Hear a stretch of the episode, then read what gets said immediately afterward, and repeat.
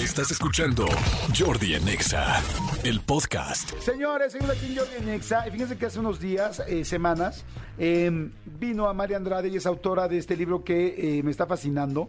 Lo acabo de conocer, pero está muy bueno. Se llama Uno siempre cambia el amor de su vida por otro amor o por otra vida. Amalia Andrade. ¿Cómo estás, mi querida Amalia? Feliz de estar acá siempre. Qué bueno. Oye, me encanta. Esto, ¿Tienes solo este libro o tienes varios libros? Tengo varios libros. Eh, mi segundo, pues este, Uno siempre cambia el amor de su vida por otro amor o por otra vida, es mi primer libro. Después viene Cosas que piensas cuando te muerdes las uñas, que es un libro sobre el miedo y la ansiedad, eh, como en el mismo estilo. Y después hice un tercer libro que se llama El Tarot Mágico Místico de Estrellas Pop, que eh, lo utilicé porque, o lo quise hacer porque lo que tienen en común todos mis libros, por un lado, es como la salud mental y por otro lado es esta idea de cómo puedo tener herramientas eh, para navegar las dificultades de la vida y a mí me encanta Jung. Eh, y Jung propone un tarot terapéutico muy interesante, nada no esotérico, sino genuinamente cómo acceder a partes de nosotros eh, y cómo confiar en nuestra intuición, cómo volver a nuestra propia sabiduría y el tarot es una herramienta brillante para eso, entonces ahí están mis tres libros. Wow, qué interesante. Oye, mira, algo que me pasó con la portada de este, con el nombre de este libro, no me, no me había acordado hasta ahorita. Eh, pues digo, todos, bueno, no sé si todos, pero muchos vamos trabajando en nosotros y vas cambiando y vas creciendo y adquiriendo nuevas herramientas. Ya me acordé lo que me pasó la primera vez que vi este libro. La primera vez que vi este libro con esa portada, con ese nombre más bien, me dio miedo.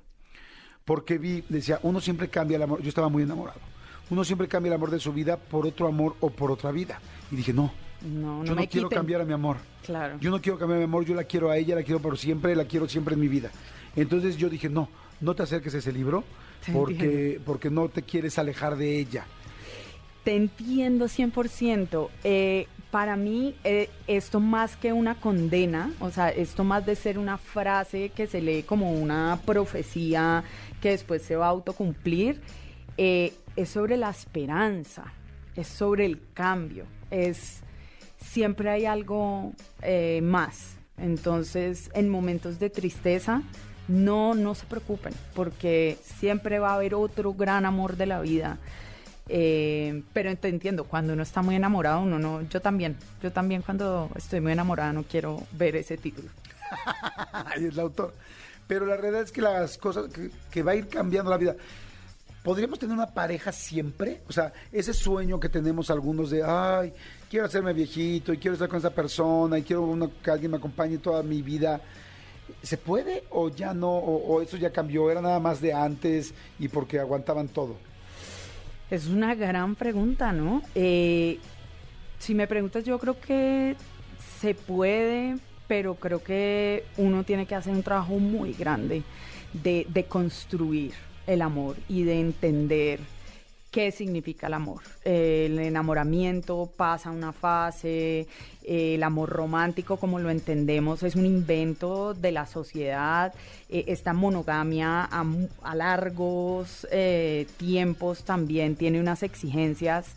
Eh, y, yo creo que se puede mientras uno sea realista y no entienda qué, qué quiere esa persona, cómo lo quiere, Hoy en día le ponemos unas presiones exageradas a la pareja, por un lado, porque queremos que la pareja sea todo, o sea, es como que tú tienes que ser mi confidente, mi mejor amigo y al mismo tiempo me tienes que dar sensación como de que me cuidas, pero al mismo tiempo quiero que me, me suscites pasión y que me tenga estas mariposas en el estómago. Y es como, no, amiga, pues es que ahí ya estás pidiendo dos cosas que que, van en contravía la una de la otra. Entonces entender los procesos que uno puede tener como pareja y, y, qué, y qué proyecto de vida quiere, quiere uno y que uno no le puede poner a la, la pareja. La vida del ser humano no puede estar centrada toda en la pareja, siento yo. Claro. No, y sabes que, que tienes toda la razón. O sea, se puede si trabajas muchísimo y estás consciente de muchas cosas, pero además yo les aumentaría algo ahí y que la otra persona esté igual. O sea, tendrías que coincidir en que los dos estén dispuestos a trabajar de esa manera para poder llegar a ese lugar. Sí, y lo que tú dices, se necesita mucho trabajo, porque también es muy loco. Por un lado, lo que estamos hablando, ¿no?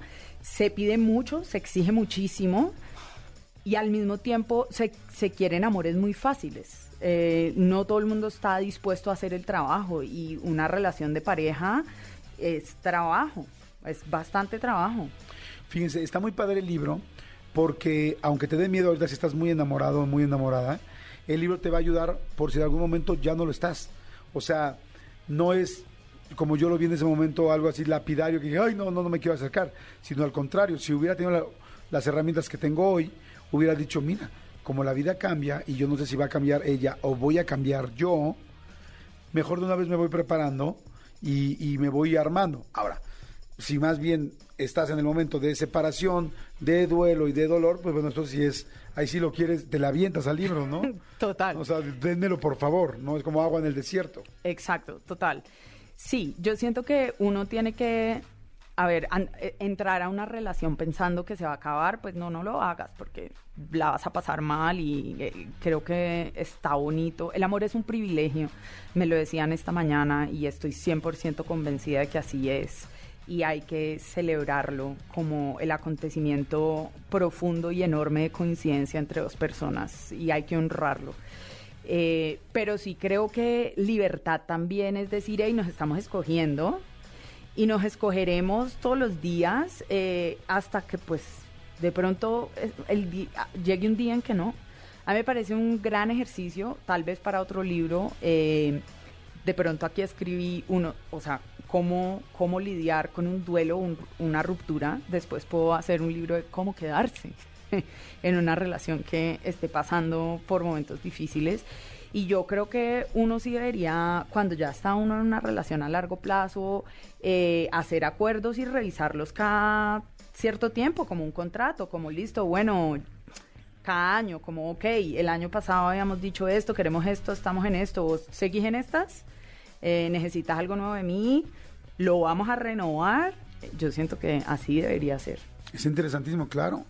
Oye, y todos los libros, todos los títulos y todos los libros tienen como una garantía, ¿no?